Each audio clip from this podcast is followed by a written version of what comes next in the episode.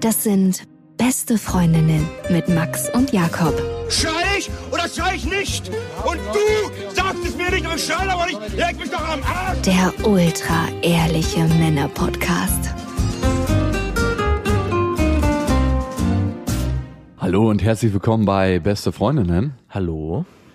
Wir wollen heute über ein Sommerthema reden, nämlich über Liebeskummer. Aber das letzte Mal, als ich Liebeskummer hatte, das war tatsächlich im Sommer. Letzten Sommer, ja stimmt. Ich, nee, Nicht war, letzten Sommer, ganz ehrlich. Oh.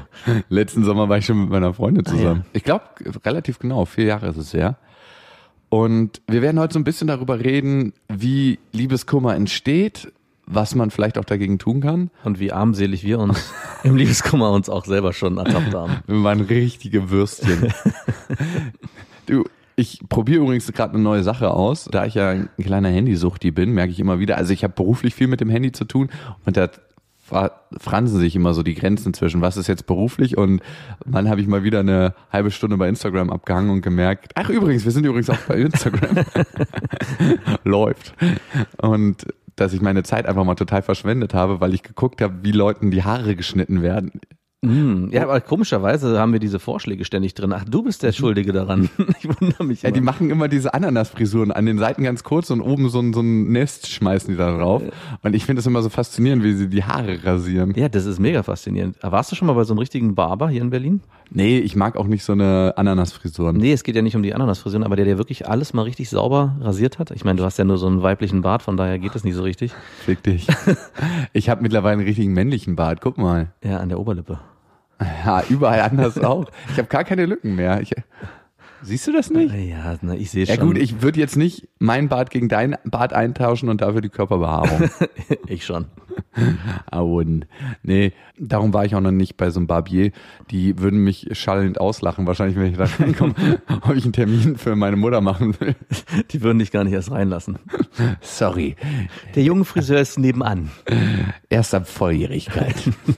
Hier nur für echte Männer. Nee, aber ich finde es auf jeden Fall krass faszinierend. Ich hatte gerade gestern ein Gespräch mit meinem Papa, was ganz anderes war das. Und der hat aus dem heiteren Himmel gefragt, du weißt du, Jakob, was ich am meisten bereue an meiner Erziehung? So einfach aus dem heiteren Himmel. Und ich so, "Bö, wir hatten hier doch gerade ein recht lockeres Gespräch. Und dann habe ich so überlegt, was es sein könnte. Mir ist nicht so richtig eingefallen, was es sein könnte. Aber ich habe ihm gesagt, vielleicht, dass er mir unterbewusst aus seinem besten Wissen heraus immer so ein Gefühl gegeben hat von, es ist immer noch ein bisschen mehr drin, es ist immer noch ein bisschen mehr möglich. Er meinte, dass er sich gewünscht hätte, dass er mehr auf meine Gefühle gehört hätte. Und ich war, und daran erinnere ich mich noch, als Sechsjähriger mega ängstlich. Also ich wurde gerade sechs und sollte in die Schule kommen. Und ich war wirklich ein ganz kleiner Wicht. Ich war viel, viel kleiner als alle anderen, hatte so eine kleine Topfrisur und äh, so einen riesen Ranzen, den ich gerade so schleppen konnte. Und ich sollte eingeschult werden. Die Prüferin meinte, dass ich schultauglich bin und ich fühlte mich einfach viel zu jung und war einfach mega ängstlich. Und ich sollte diesen Weg mit dem Bus zur Schule fahren dann immer alleine. Das waren so drei Kilometer. Ich habe mal eine Weile in Niedersachsen gewohnt und ich habe einfach geheult, weil ich das nicht wollte. Und ich wollte auch nicht mit diesen fremden Kindern zusammen sein. Ich wollte einfach zu Hause chillen noch ein Jahr. und mein Vater hat es dann geschafft, mich dazu zu überreden und hat gesagt, okay, wenn du das machst, darfst du dir dein Lieblingsspielzeug aussuchen. Und das war zu der Zeit so ein Truck. Das hatte so eine Zugmaschine und dann so zwei Anhänger und da waren so kleine verschiedene Zootiere drin, die man da drin in den Käfigen einsperren kann. Ich fand's mega geil. Ich fand's eh immer geil, dass man so kleine Tierchen irgendwo reintun kann. Einsperren kann. Mittlerweile bin ich Vegetarier. Und diesen Truck durfte ich mir in so einem Allzweckladen aussuchen, wo es wirklich alles gab. Da gab's Mäusefallen und Haken und viele Sachen für den Garten und so ein paar Spielsachen. So ein typischer Dorfladen, wo alles überteuert ist. Und er hat gesagt, okay, wenn du das machst mit dem Busfahren zur Schule und ich dich nicht hinfahren brauche jedes Mal, gleich am ersten Tag, dann kriegst du das. Und ich musste ab dem ersten Tag, weil ich gesagt habe, okay, ich mache das. Ich habe mich für den äußeren Profit Ich entschieden. wollte gerade sagen, ich erkenne ein Muster. Und ich glaube, im Nachhinein, wo er das so erzählt hat, wurde mir vieles klar, weil er viel so eine Sachen gemacht hat. Hey, wenn du die siebte Klasse, ich habe in der siebten Klasse ziemlich gestrauchelt, so. Da, da bin ich aufs Gymnasium gekommen und habe gemerkt, wow, das ist ja ganz schön schwierig hier und musste mich erstmal akklimatisieren. Das Auto musste langsam beschleunigen und ich hatte nur 49 PS auf der Autobahn. Er meinte, wenn du die siebte Klasse bestehst, ich weiß nicht mehr, dann war es eine Summe X an Geld, die ich haben konnte. Und er hat oftmals so eine Reize von außen gesetzt. Und ich merke, wie das mich geprägt haben muss. Hat er sich das dann explizit gewünscht, dass er sich in der Situation was anderes für dich gewünscht hätte? Er hat im Nachhinein gesagt, dass er sich gewünscht hätte, dass, dass er einfach so mehr auf mich als kleines Wesen geachtet hätte und gesagt hat, hey, dann gehst du halt ein Jahr später zur Schule. Ist ja Also- auch nicht so wild. Also es ist ganz interessant, weil ich habe genau die gegenteilige Geschichte zu erzählen. Meine Eltern haben mich aufgrund genau einer ähnlichen Situation, weil sie Angst hatten, ich wäre noch nicht weit genug, haben sie mich ein Jahr später erst eingeschult. Also mich sozusagen nochmal ein Jahr zurückgeholt. Und wenn ich jetzt überlege, ob vielleicht dieses Pushen, also so ein bisschen auch in dieses Unbekannte reindrücken, was dein Vater im Prinzip gemacht hat, vielleicht mit der falschen Motivation, aber gesagt hat, Junge, du schaffst das, geh in deine Angst. Vielleicht ist das auch was, was sich jetzt als Muster in deinem Leben widerspiegelt. Und bei mir war ist eher so dieses, Bleib von deiner Angst fern. genau, wenn ich was nicht kann, dann gehe ich lieber nochmal einen Step zurück. Also ich weiß gar nicht, ob dein Vater die Entscheidung bereut, dass er dich gepusht hat, sondern vielleicht eher die Entscheidung, wie er die Motivation aufgebaut hat. Ja, genau. Ich glaube, genau das ist es nämlich. Was setzt du für eine Motivation, wenn du so einen äußeren Reiz schaffst, nämlich eine extrinsische? Das heißt, du motivierst dich sehr stark extrinsisch. Und so hat sich mein Leben ja auch gezeigt in vielen Parts, dass ich auch oftmals, und das baue ich jetzt mehr und mehr ab und schaffe es, nach einem anderen Standard zu leben, gesagt habe, okay, der Job bringt so und so viel Cash, mache ich. Also jetzt nicht, äh, steck mal deinen Penis da und da rein. Das bringt Obwohl. 3000 Euro. Obwohl.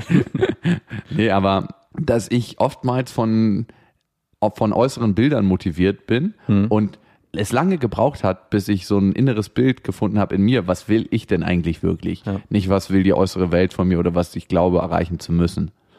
Und das ist ein Prozess und ich glaube nicht unbedingt, dass das förderlich war, das zu verhindern. Aber gut, mein Vater hat nach seinem besten Gewissen gehandelt. Ne? Der wurde ja von seinem Vater schon so geprägt und deswegen mache ich ihm da keine Vorwürfe. Aber was er, glaube ich, im Nachhinein anders gemacht hätte, wäre zu sagen, wie kann ich meinem Kind die Angst nehmen und einfach mit dem Bus mitfahren? Genau, also es gibt Male. immer einen anderen Weg, aber ich meine, das ist was für Vaterfreuden, da können wir gerne mal eine Ja. Folge zu, zu machen.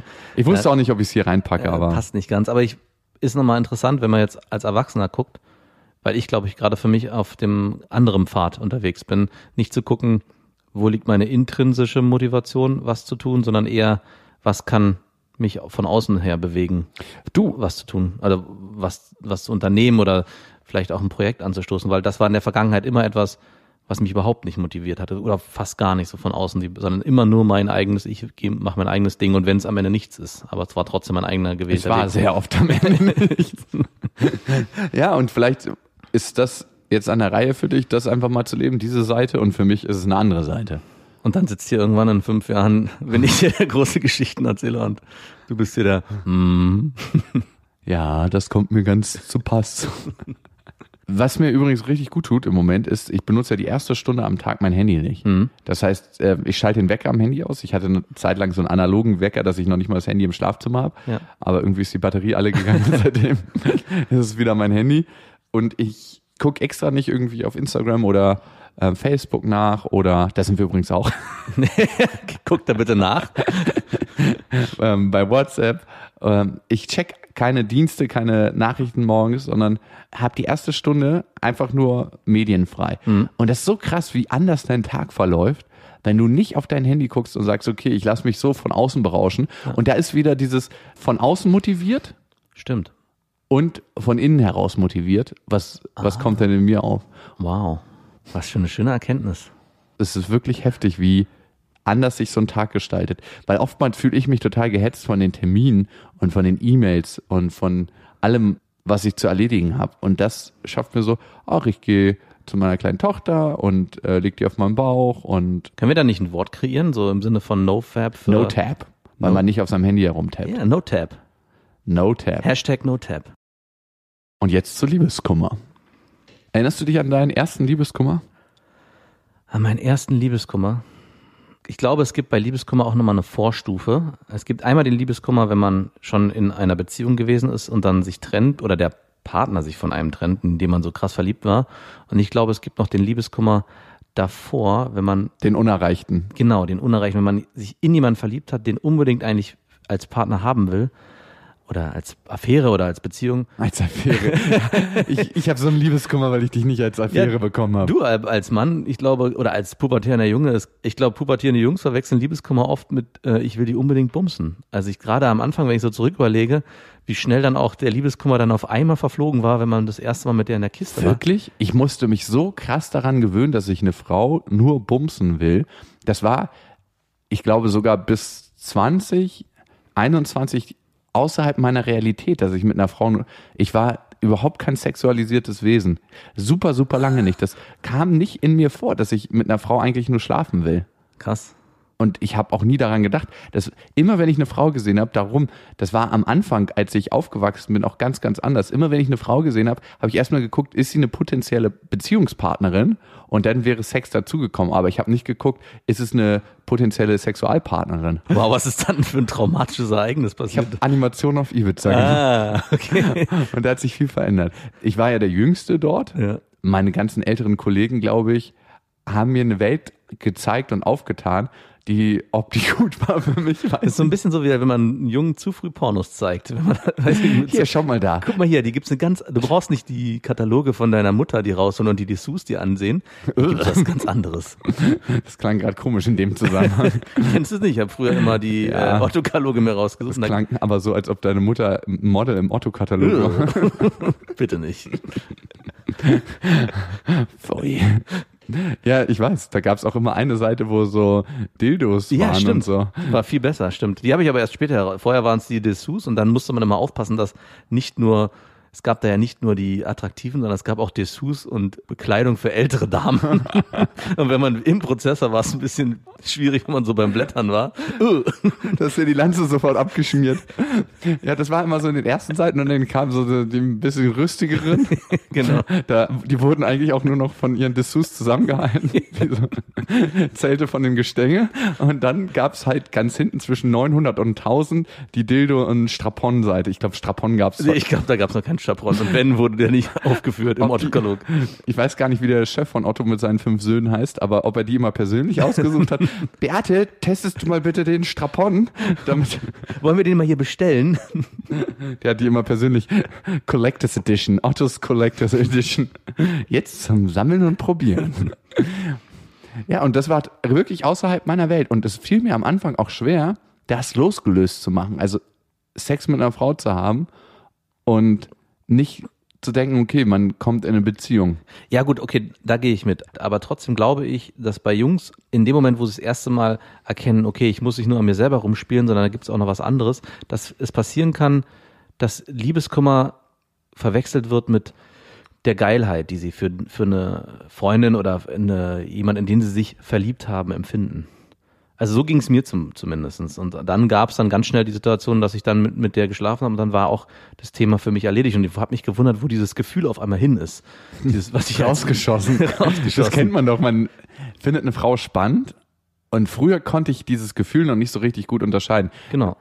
Wie spannend finde ich die tatsächlich und wie spannend findet die meinen Schwanz? Ja, genau. Das meine ich. das ist dieses, ich liebe dich, ich liebe dich, ich liebe dich nicht mehr. Es ist vorbei.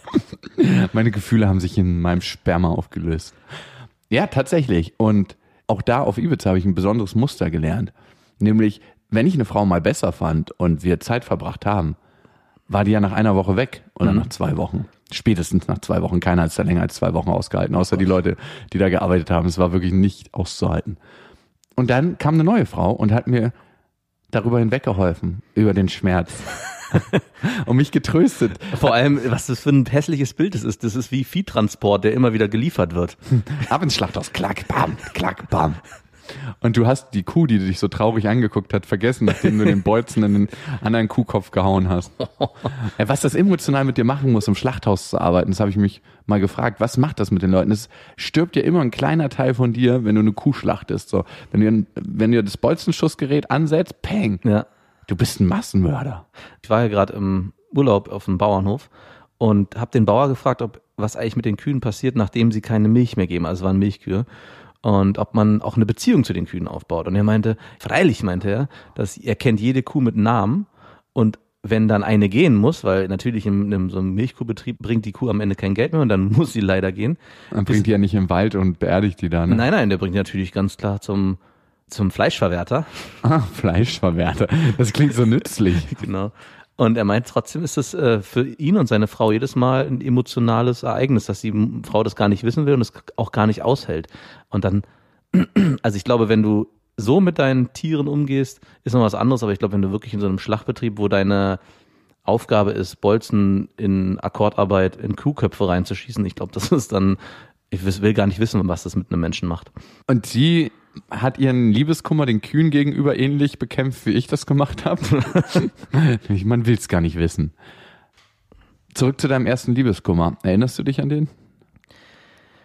Also ich habe ja eben erzählt, dass für mich das so war, dass der erste Liebeskummer kein Liebeskummer aus einer Beziehung war, sondern ich war verliebt in jemanden über eine längere Zeit und, und irgendwie bin ich nicht an sie rangekommen. Und dann entstand so eine Phase, wo ich zu Hause auch da schon, ich will nicht sagen im Bett heulend lag, aber zumindest ist ich in mir so leicht verkrampft, weil ich nicht verstanden habe, was muss ich tun, damit diese Person endlich sich in mich zurückverliebt. Und das ist so, glaube ich, die erste Stufe des Liebeskummer, die aber noch sehr, sehr harmlos ist im Gegensatz zur zweiten Stufe, zu der wir, glaube ich, später kommen. Und ja. das war, ich glaube, da war ich so circa 19, weil ich bei dieser Frau auch wusste, das geht nicht nur um Sexualität und ich will sie bumsen, sondern es war wirklich, ich wollte mehr mit der. Also ich konnte mir, ich habe mir schon auch da schon ausgemalt, was ich bumsen. Ja, genau. Ich, nicht nur. Genau. ja, obwohl ich weiß gar nicht, die Brüste waren, glaube ich, nicht groß genug. Ich erinnere mich, mich nicht. Zwei genau. zornige Mäusefäuste. genau. Diese Spitz auf deinen Penis einhämmern. Das Tackergerät. ja, ich weiß, was du meinst. Und manchmal entsteht dann das Gefühl, was genügt an mir nicht, dass diese Frau sich nicht in mich verliebt. Also man sucht den Fehler bei sich selber. Ich reiche nicht, ich bin nicht schön genug, ich bin nicht lustig genug, ich bin nicht beliebt genug. Oftmals ist es ja in der Phase, ich bin nicht der Redelsführer in der Schule und darum wird sie nicht auf mich aufmerksam. Was muss ich tun und was muss ich vielleicht auch an mir verändern? Und das ist schon, da steckt der Teufel schon im Detail. Das ist nämlich genau das, was man halt nicht machen sollte, sich für die Frau dann verändern, so dass man vielleicht attraktiver oder reizvoller wirkt. Das führt am Ende genau zum Gegenteil. Und ich habe mich genau in der Phase so verhalten. Ich habe irgendwie versucht, den Hahn zu mimen, also meine Federn aufzustellen ja. und habe sie eigentlich damit von mir verscheucht. Also, Was hast du denn gemacht? Wie kann ich mir dich als Gockel vorstellen? Naja, ich habe vor allem versucht, cooler zu wirken. Mm, Klassiker für Jungs, ne? Ich mache hier mal den Larry. Das war halt alles andere als uncool. Ja? Und das über Klamotten. Wirklich? Oder über dass ich irgendwie versucht, ich weiß nicht. Hast du einen richtig dicken Zoches gemacht oder was? ja, so richtig. Also vor allem hatte ich ja gar keinen Klamottengeschmack und trotzdem dachte ich halt irgendwie, ja, jetzt habe ich hier irgendwas, was, was wirklich cool ist. Oder ich dachte auch über Körperlichkeit, ja, wenn man trainiert ist und Muskeln hat. Mh. Hm. Obwohl, also eine gute Figur zu haben, macht was mit einem selber. Ich kenne es ja von mir, wenn ich eine Phase hatte, wo ich viel gearbeitet habe und einfach mal drei, vier Monate nur in die Tastatur gehackt habe oder mhm. unterwegs war halt beruflich und dann wieder im Park war und Sport gemacht habe für zwei, drei Monate am Stück. Ich habe ein ganz anderes Körpergefühl und das strahlt man auch nach außen aus. Genau, aber da geht's wieder um die eigene Einstellung nach außen und nicht, guck mal hier von außen, wie ich aussehe. Ich bin schön aufgepumpt. Genau. Und das war so meine Vorstellung, wenn ich jetzt hier schon aufgepumpt bin und dann vor ihr stehe mit einem engen knappen T-Shirt. ja, hat nicht funktioniert. Seid ihr nicht zusammengekommen? Doch, aber viel, viel später erst. Und das hatte dann auch mit diesen ganzen Sachen nichts mehr zu tun. Ich glaube sogar, es waren zwei Jahre später. Es hat sich dann nochmal neu alles aufgespielt, dieses ganze Szenario. Du warst dann auf einem anderen Level, ne? Genau, ich, genau. Jungs, glaube ich, haben auch das Problem in dem Alter einfach noch nicht reif genug zu sein und bei allen Frauen in dem Alter, so gerade so 18, 19, 20, lächerlich zu wirken. Deswegen suchen ja. die sich dann eher ältere Jungs, weil die dann schon ein bisschen gesetzter sind. Ja klar, also alle Maßnahmen, die Jungs in dem Alter ergreifen. Also viele jedenfalls. Es gibt auch ein paar Playboys, auch ein paar junge Playboys. Ja, klar. Also da hatten wir ein paar, wo ich mich immer gewundert habe, wie der die Frauen weggeledert hat. Und mit was für einer Schlagkraft, also Schlagzahl vor allem. Und wir, der war sogar noch einen Jahrgang unter uns, das war so demütigend. Ich habe es nie so ganz verstanden, aber ich glaube, ihm war es schon ziemlich früh ziemlich scheißegal. Mhm. Und äh, mir war es nie scheißegal, also zu der Zeit. Und deswegen, mein erster Liebeskummer war schon viel, viel früher. Und zwar, ich glaube, ich war 14, 13. Es gab so eine, die fanden alle in der Klasse gut. Hm, Klassiker. So eine gibt's immer, ne? Und irgendwie habe ich mir nicht, mich nicht so richtig getraut. Und ich habe dann später herausgefunden, dass sie mich auch gut fand. Das ist so bitter. Richtig bitter. Die Geschichte habe ich auch bei mir. Irgendwie ärgert man sich im Nachhinein so ein bisschen. Also das hat sich dann auch eingestellt. Aber mit 21, 22 habe ich mich richtig darüber geärgert, welche Chancen ich als junger Mann alle nicht mitgenommen habe. Genau. A, weil ich zu wählerisch war. Wo man sich denkt, hey, die hatte eine super Figur. Hättest du einfach mal gemacht. Oder weil man sich einfach mal fucking nicht getraut hat. Und ich habe mich so oft nicht getraut. Oder weil man halt nicht wusste, wie du schon gesagt hast, dass es welche gab, die auf einen krass gestanden haben, aber, die man einfach noch ernten hätte müssen. aber man hat die Signale nicht erkannt. Man war wirklich wie ein Fahrschulanfänger, der Vorwärtsschilder von Stoppschildern nicht unterscheiden Ja. kann. wirklich. Ich hatte keinen Frauenführerschein damals. Auch jetzt musste ich den einige Male abgeben wieder. Punkt in Flensburg. Und wir hatten wirklich eine Klischee-Situation. Wir waren auf Klassenfahrt und haben Flaschendrehen gemacht. Ey, sag mal, sind wir ja echt ein Pubertätspodcast geworden auf einmal? Und die Flasche ist dann auf sie gekommen und sie musste sich jemanden aussuchen, den die mit Zunge küssen musste. nice. Und sie hat sich mich ausgesucht und ich habe mich nicht getraut. Wirklich nicht. Nein, wirklich nicht. Ich habe nicht verstanden, warum nicht, aber ich habe mich nicht getraut.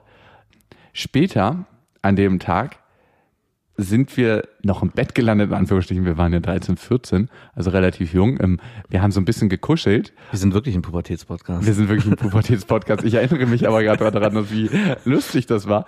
Und dann weiß ich noch, wie ich so mit der Hand unter das T-Shirt gegangen bin, aber mich nicht getraut habe, meine Hand an Ah, ihre ja. Brust anzulegen, weil ich dachte, das geht jetzt ein bisschen weit. Also sie war auch ein Jahr älter als ich, war ja relativ jung in der Schule.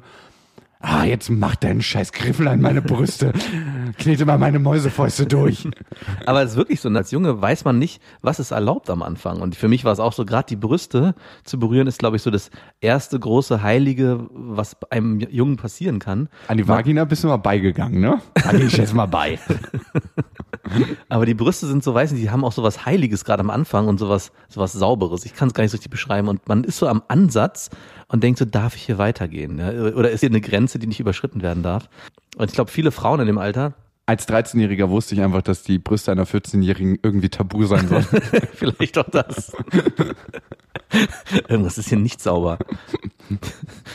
ist es halt einfach so, das ist wie so eine heilige Grenze, die ab dem Ansatz der Brust entsteht. Und wenn man da drüber ist, dann öffnet sich die Welt. Jetzt sind wir nicht nur ein Pubertätspodcast, sondern schreiben wir erotische Romane, erotisches Hörbuch. Die Geschichte ist so ausgegangen, dass irgendwann die Lehre reinkam und jeder zurück in seine Bettchen mussten. Lehrer. Und ich musste den gekrümmten Gang machen mit meiner Erektion. Auf einmal hatte ich Rückenschmerzen. Hab zurück ins Bettchen. Und dann wurde dort weiter gezeltet. Oder wurde unterm Zelt weitergearbeitet. Aber du meinst, die Stangen nochmal richtig aufgerichtet? Die waren aufgerichtet. Ich habe mir aber dann nicht mein eigenes Süppchen gekocht oder einen von der Palme gewedelt. Ah. Nee, das kam auch viel später irgendwie. Also ich glaube, die ersten Male wurde ja auch immer mit Luft geschossen. Ne? Weißt du noch, als du das erste Mal einen runtergeholt hast? Nee, es ist zu lange. Da warst du neun oder zehn. so früh nicht. Ich hatte den klassischen feuchten Traum. Schön in die Hose gejist. Hm, Nachts und nicht wissen, was los ist. Und deine Mutter kommt dann morgens und weckt dich und "Mm, so ein Mann ist jetzt auf dem Weg. Nein, ich glaube nicht. In der Wäsche dann so einen riesen weißen Fleck. Max, kommst du mal bitte? Was ist denn das hier? Erklärst du dich mal bitte? Mama, ich hab in die Hose gewichst. Okay, was war dein letzter Liebeskummer, an den du dich erinnern kannst? Mein letzter Liebeskummer war auch der schlimmste Liebeskummer und komischerweise habe ich mich daran erinnert, als ich mit einer Freundin letztes Mal drüber gesprochen habe, die gerade starken Liebeskummer hat. Um sie ein bisschen aufzuheitern, habe ich ihr von meiner erbärmlichsten Liebeskummergeschichte, die auch meine letzte Liebeskummergeschichte ist, erzählt. Weil ich glaube, es gibt nichts Schlimmeres und nichts Erbärmlicheres als Männer, die Liebeskummer haben. Und ich erinnere mich auch gerne an dich zurück, aber ich erinnere mich auch gerne an mich zurück. Fick dich. Und da war es so, dass ich unbedingt mit dieser Frau zusammenkommen wollte. Wir waren auch schon zusammen, wir waren wieder getrennt, es war immer so ein Hin und Her. Und ich hatte mich aber in der Phase meines Lebens nochmal so stark in sie verliebt, dass es für mich eigentlich nicht anders gegangen wäre, als nur mit dieser Frau zusammen zu sein. Es war für mich eigentlich nicht anders möglich. Also es gab nur aus dem Fenster springen oder mit dieser Frau zusammenzukommen. Gute Voraussetzung, um locker zu sein. auf jeden Fall.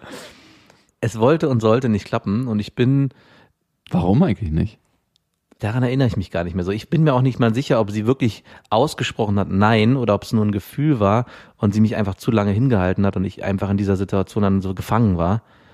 Auf jeden Fall bin ich eines Nachts vor dem Treffen mit ihr zurückgelaufen und war so verzweifelt, weil ich wusste, dass es zu nichts führen wird, dass ich heulend, also Tränen überströmt, durch die Nacht gelaufen bin mit Kopfhörern im Ohr und habe irgendeine Schnulzmusik gehört und habe, während ich I can't live when living without you. viel, viel schlimmer, habe ihren Namen die ganze Zeit geschrien. Und das Schlimme war, das war eine ziemlich belebte Straße. Andere haben das auch mitbekommen. Hast du denn auch so richtig gejault? Wie Ja, ja, volles Programm. Und weil ich halt so einen Liebeskummer hatte und dachte, es ist alles egal, mir egal, was alle denken, ich mache es einfach weiter. Stell dir mal vor, die wäre so dir hinterhergelaufen. Du, ich wollte dir was sagen. Ich habe mich in dich verliebt und dann hat sie das so gesehen, wie du so mit Kopfhörern einfach deiner Emotionalität freien Lauf gelassen hast. Das ist so wie so ein Typ, der Graffiti sprüht, aber es überhaupt nicht kann und überall seine schmutzigen Zeichen lässt in den Ohren der Leute. Und es gab eine Zeit danach, wenn ich mich daran erinnert habe, dass ich mich so für mich selbst fremdgeschämt habe. Kennst du das Gefühl, dass du am liebsten in dem Moment sterben würdest? Und so war es. Mittlerweile kann ich das ganz gut ertragen und finde es eigentlich ganz lustig. Würdest du der Person das erzählen? Ja, problemlos. Ich erzähl's ja gerade hier, also ich würde es jeder erzählen. Mein letzter Liebeskummer war ziemlich heftig. Es war vor, ich würde mal sagen, vier Jahren, relativ genau. Es hatte sich eine Beziehung mit der Frau ein, angebahnt. Ähm, es lief auch alles top. Und ab einem bestimmten Zeitpunkt hat sie dann einfach gesagt, du, ich sehe das doch nicht zwischen uns. Ich so, warum denn nicht? Ich war hier schon innerlich am Plan. Wir hatten zwei Kinder.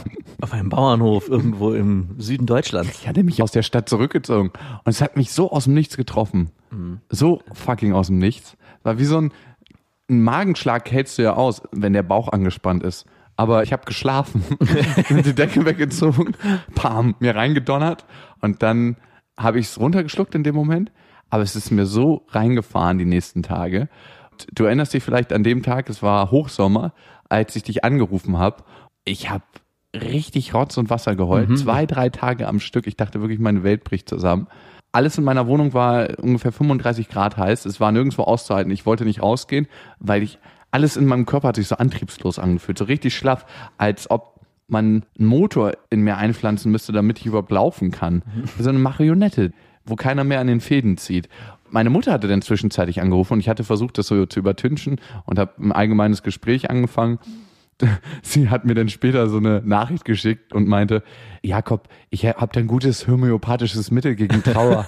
ich weiß ja nicht, was los ist. Bitte. Mir hätte an dem Tag wahrscheinlich nichts geholfen und ziemlich sicher auch kein homöopathisches Mittel gegen Trauer. Und das ging ein paar Tage lang und es war ziemlich derbe. Also ich habe es dann gut rauslassen können, aber dieses Gefühl, Liebeskummer, hat mich lange begleitet. Davor hatte ich mal, ich würde mal sagen, anderthalb Jahre Liebeskummer. Es war eine Affäre, die, wo ich dachte auch, dass sie in eine Beziehung übergeht. Ich habe die kennengelernt in einer Situation, wo ich noch eine andere Frau gedatet habe. Und das war so ein Parallelding und ich habe diese andere Frau gedatet, weil ich für die Frau, die ich eigentlich gut fand, nicht so vulnerabel sein wollte. Ja. Also kennst du das, wenn man Ja, sich emotional mit so einer anderen absichert? So, Ein Schutzschild. Das ist mein kleiner Fallschirm. Man denkt natürlich auch nicht an die andere Frau dabei. Ne? Nee. Ich weiß noch. Die eine war am ersten Weihnachtsfeiertag bei uns zu Hause. Und die andere war am zweiten Weihnachtsfeiertag bei uns zu Hause, weil die beide irgendwie nicht Weihnachten zu Hause feiern wollten. Problemfrauen. Und du hast ihnen einen sicheren Hafen gegeben und deine Familie hat da mitgespielt? Meine Schwester meint nur noch so zu mir nach Weihnachten, das war das letzte Mal, dass wir deine schmutzigen Spiele mitspielen. Oh, es ist bitter. Ich weiß noch das überraschte Gesicht von meinem Vater, denn ich habe ihm ja, ich glaube, mein Vater war nicht eingeweiht, dass eine andere Frau am zweiten Weihnachtsfeiertag mitkommt. Du hast so gesehen, wie er sich so die ersten zwei Sekunden kurz mal sammeln musste. Ach, okay, neue Situation, neue neues Spiel. Und äh, bitte, Film ab. Dass du dich da nicht vor dir selbst schämst. Dass du überhaupt den Mut hattest, ich hätte mich gar nicht getraut dazu. Dass irgendjemand verplappert? Nö, dass ich einfach zwei verschiedene Frauen an, an ersten und zweiten Weihnachtsfeiertag. Ach, vor wem muss ich mich denn verstecken? Vor meiner Familie? Da hört es doch auf, oder? Ja, aber vielleicht sollte man an dem vielleicht gesellschaftlich familiärsten Ereignis, das es gibt im Jahr. Ich habe auch keinen Respekt vor den heiligen Ich Tagen. wollte gerade sagen, ey. Aber nochmal zurück zu der Situation, dass du so einen krassen Liebeskummer hattest und dieses Rotz- und Wasserheulen am Telefon, das ist mir ja auch begegnet, wie du mir am Telefon dein Liebeskummer mit einer weinerlichen, tränenüberströmten Stimme mitteilen musstest. Und da ist auch mein Bild von Männer, die Liebeskummer haben, sind das Erbärmlichste, was es gibt, entstanden. Bei mir, ich war, war der. Case. Du warst, du warst exemplarisch das, was ich nie wieder sein will. Ich weiß auch noch, wie du richtig den Respekt vor mir verloren hattest. Einfach mal so das Bild von einem harten Mann vorher von mir hattest oder zumindest einigermaßen hart. Und danach war ich nur noch so ein Milchbrötchen beim Discounter, was man sich mal zwischenschiebt und was Durchfall macht einfach. Der Verkehr mit dir macht mich krank. Irgendwann hatte ich mich dann wieder aufgerappelt, aber ich weiß, dass ich noch super lange total emotional empfänglich war, wenn mir die Frau begegnet ist, dass ich so richtig auf wackeligen Beinen stand und mich gefühlt habe, einfach als ob ich ihr schutzlos ausgeliefert Ja. war. Jedes Kommentar und jede herzliche Umarmung irgendwie wieder gedeutet habe als, könnte da nicht doch noch was entstehen? Und heute, vier Jahre später, sehe ich die Frau und denke mir so, ähm, wow, gut, dass das nicht passiert ist. Und was war los, oder? Und was war los? Und ich weiß, was los war und was alles passiert ist. Sie war die erste Frau, die mir einen richtig krassen emotionalen Hafen gegeben hat. Und Traumata verbindet, sagt man ja, ne? so die eigene Historie.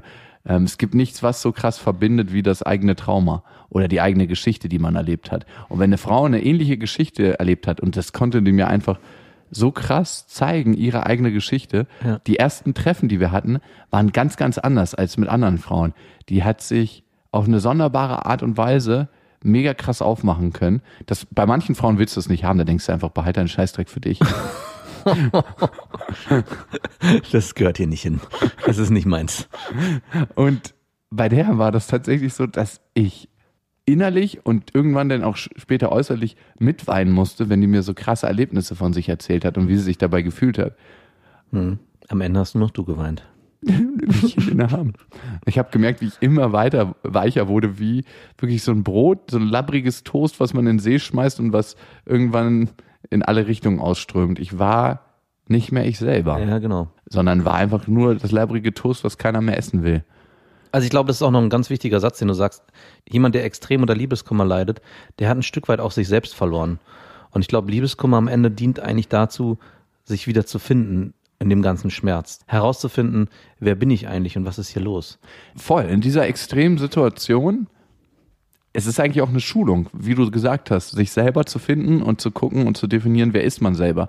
Und was geil ist an dem Ding, wenn du das in dieser extremen Situation schaffst, Ja. dann bist du auch gewappnet für alltäglichere Situationen. Und es gibt diese Situation ja immer wieder, dass du gucken musst, bin das jetzt ich? Will ich das wirklich? Bauchgefühl? Und wie oft übergeht man sich selber? Ja. Also ich merke, dass je älter ich werde, desto besser gelingt es mir, wirklich auf mich zu hören und zu gucken, was will ich jetzt wirklich? Und auch in Liebessituationen, gerade im Verliebtsein, vergisst man sich ja auch oftmals selber. Und daraus entsteht ja auch Liebeskummer. Ja. Ich bin über mich hinausgegangen, immer und immer wieder. Ach nee, okay, du kannst da nicht, wann kannst du dann? Ja, okay, das passt für mich auch. Ähm, ja, finde ich auch super. und diese ganzen Sachen, die man macht, man Ja. vergisst sich selber und hört nicht mehr auf sein innerliches Bauchgefühl. Man bleibt nicht mehr bei sich. Das ist eigentlich oftmals eine schmerzliche Erinnerung daran, dass man sich selbst vergessen hat. Genau. Was noch dazu kommt, man glorifiziert natürlich eine Person, in die man verliebt ist. In der Beziehung stellt sich dann heraus, wer es für wahre Arschlöcher war. Man erlebt die Traumwelt, die ganzen inneren Wünsche mit der Person, bevor man sie erlebt hat, in der Vorstellung. An der Leinwand meiner Wünsche projiziere ich meinen verliebten Partner und meine Erlebnisse mit denen. Man projiziert nicht nur alles in die Person hinein, sondern man verliert sich auch in der Person komplett. Also am Ende ist man selber nicht mehr vorhanden, weil eigentlich alles auf die andere Person, was man selber sein wollte, drauf projiziert wurde. Und man wundert sich dann, wo man eigentlich selber geblieben ist. Ist Liebeskummer am Ende eigentlich nur der Schmerz, den man dafür empfindet, was man alles aufgegeben hat? und man nicht mehr weiß, wer man selber ist? Oder ist es wirklich das Verlangen nach der anderen Person? Ich glaube, Liebeskummer setzt sich aus mehreren Teilen zusammen. Einmal zu erkennen, dass ich mich selber aufgegeben habe. Das wird ein Element sein. Mhm. Und ich glaube, der schmerzlichste Teil ist, dass meine Wünsche und Träume von Beziehung nicht in Erfüllung gehen. Und nicht, dass es die nicht gibt, sondern dass es die gegeben hätte mit dieser einen Person, Ja. aber nicht in Erfüllung gehen werde, weil ich mit dieser einen Person nicht zusammen sein kann. Und damit stirbt nicht der Traum von dem, was sein könnte, sondern dass du es nicht leben kannst, was noch viel schlimmer ist. Ich merke auch langsam, dass meine Vorstellung von Liebe nicht der Realität entspricht, wie ich mir das immer gedacht habe. Oder entsprach, genau. Und dass ich glaube, Liebe auch für mich neu definieren muss, dass Liebe vielleicht was ganz anderes ist. Ich lerne immer mehr, dass Liebe auch bedeutet, seinen Partner zum Beispiel so zu akzeptieren in den Sachen und in allem, was er ist und darf als ganzen Mensch wahrzunehmen. Das ist eine Form von Liebe. Und nicht zu sagen, ich liebe dich, wenn du so bist, wie ich dich gerne haben möchte. Und das ist manchmal gar nicht so einfach. Darum Liebe ist nicht dieses romantische Bild, das ist Verliebtsein. Ja. Und dieses Bild stirbt nicht, wenn du Liebeskummer hast, sondern dieses Bild vom romantischen Verliebtsein, das lebt weiter. Ja. Aber du weißt, dass du es nicht haben kannst. Und das ist das krasseste Gefühl. Never again. Never again Liebeskummer. Ich glaube, es wird nochmal kommen. Vielleicht. Also, Ja. man weiß es nicht. Ne? Es kommt ja auch um Trennungsschmerz, wenn du mit einer Person lange zusammen warst und dann mit der es nicht mehr funktioniert. Das gibt's ja auch öfters, dass genau dann Die Person idealisiert wird. Ja, genau. Und du denkst so, wow, was hatten wir für schöne Zeiten? Und im Moment des Schlussmachens denkst du, was läuft hier alles scheiße? Und die ganzen schönen Momente, die fallen dir auf einmal wieder ein. Und so- das kenne ich auch von mir, wenn es mit der Frau nicht mehr läuft. Und du wunderst dich, warum habe ich eigentlich nochmal Schluss gemacht? Und am Ende, wenn du gerade Schluss machst, wunderst du dich, warum waren wir eigentlich nochmal zusammen? Ja. Und wir machen was, was wir normalerweise nie machen, aber was auch äh, ab und zu mal ganz schön ist. Ein Cliffhanger. Was kann man gegen Liebeskummer tun? Das behandeln wir in der nächsten Folge. Das sind wirklich tolle, leichte, sommerliche Themen. Ich würde gerne da ein bisschen tiefer einsteigen, weil ich würde nicht so gerne klassische Klischeelösungen. Nein, es ist nicht die Klischeelösung und das habe ich selber schon gemerkt. Mach was mit deinen Freunden und tu, was dir gut tut. Sport, mach ganz viel Sport. Äh, das hat mich richtig runtergerissen, was ich bin auch gar nicht motiviert, Sport zu machen, wenn ich Liebeskummer habe. Aber psch, psch, psch, psch. Okay, next time. Und wir machen heute nur eine Hörermail. Und zwar ist es eher ein Hilferuf. Dieser kommt von Marv. Ich bin am Mittwoch, den 2.5. von Lissabon nach Düsseldorf geflogen. Neben mir im Flieger saß ein total verschlafenes, aber unglaublich hübsches Mädchen. Ich habe meine Hose aufgemacht und mein, nein, sorry. Aber ich dachte auch, das kommt jetzt. Wie es der Zufall so will, konnte ich durchs Rüberschielen erkennen, äh, so ein bisschen spooky, dass sie euren Podcast hörte. Und wie das halt manchmal so ist, habe ich mich aufgrund meiner ausgeprägten Schüchternheit erst gegen Ende des Fluges getraut, sie anzuquatschen. Darf ich dich mal kurz unterbrechen? Ich bin extrem neidisch auf Marv, weil er das erlebt hat, was ich schon immer mal erleben wollte, dass ich irgendwie irgendwo sitze im Zug, im Flugzeug und sehe, wie jemand den beste Freund einen Podcast hört. Leider ist es mir noch nie passiert. Ich würde eigentlich gerne mal Mäuschen spielen. Ich habe das ehrlich gesagt auch noch nie erlebt, aber es wäre wirklich eine schöne Sache. Marv hat's erlebt und ähm, die haben sich dann unterhalten, eine halbe Stunde, total nett. Selbst am Kofferband quatschten sie noch weiter. Das Mädel hat mich echt aus den Latschen kippen lassen, ohne dass ich sie wirklich kenne. Und hier fängt wieder die Vorstellung an, lieber Marv. Was ist deine Traumprojektion auf sie und was ist Realität? Und damit war's das auch. Das wollten wir dir nur sagen und nein. Um meiner Schüchternheit die Krone aufzusetzen, habe ich sie bei der Verabschiedung natürlich nicht nach der Nummer gefragt. Was mir später auffiel, nicht mal nach ihrem Namen. Ich bereue es sehr und würde mir sehr wünschen, sie wiederzufinden. Vielleicht könnt ihr mir helfen, da sie euren Podcast hört. Sie wohnt in Hamm. Sie war drei Monate in Kanada und ist 1,75 groß, hat äh, blonde Haare, blaue Augen und ist zwischen 20 und 25 Jahre alt. Wenn diese Beschreibung auf dich zutrifft und du den netten Mann aus dem Flugzeug wiedersehen möchtest, dann schreib uns gerne eine Mail an beste@bestefreundinnen.de und wenn du sagst, das war ein krasser Stalker, das hatte seinen Grund, warum wir keine Namen ausgetauscht haben, dann nimm diese Mail als nettes Kompliment. Du hast einen schönen Podcast-Geschmack.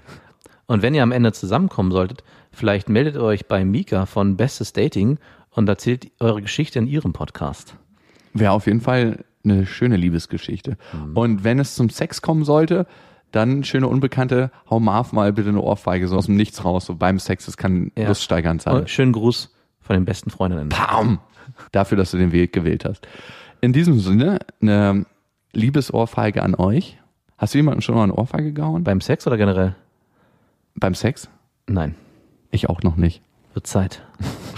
Ich würde dir gerne mal eine hauen, aber. Beim Sex oder generell? beim Sex, wenn ich dich so von hinten bumse oder du mich und dann, also wenn ich, weißt du, wenn ich mich so umdrehen würde, das, ich würde dich, glaube ich, nicht erreichen. du könntest mir nur so von hinten einen aufs Ohr geben. Bam! Mit diesem Bild der zwei kopulierenden besten Freundinnen, was in diesem Leben nicht mehr vorkommen wird, verlassen wir euch. Egal, ob ihr gerade kopuliert, in der Sonne liegt, auf dem Weg von A nach B seid, ähm, euch ein kleines Männchen schnitzt, versucht die Zeit bei der Arbeit totzuschlagen oder einfach mal eine richtig gute Zeit mit euch selber habt. Bis dahin, wir wünschen euch was. Das waren Beste Freundinnen mit Max und Jakob. Jetzt auf iTunes, Spotify, Soundcloud, dieser YouTube und in deinen schmutzigen Gedanken.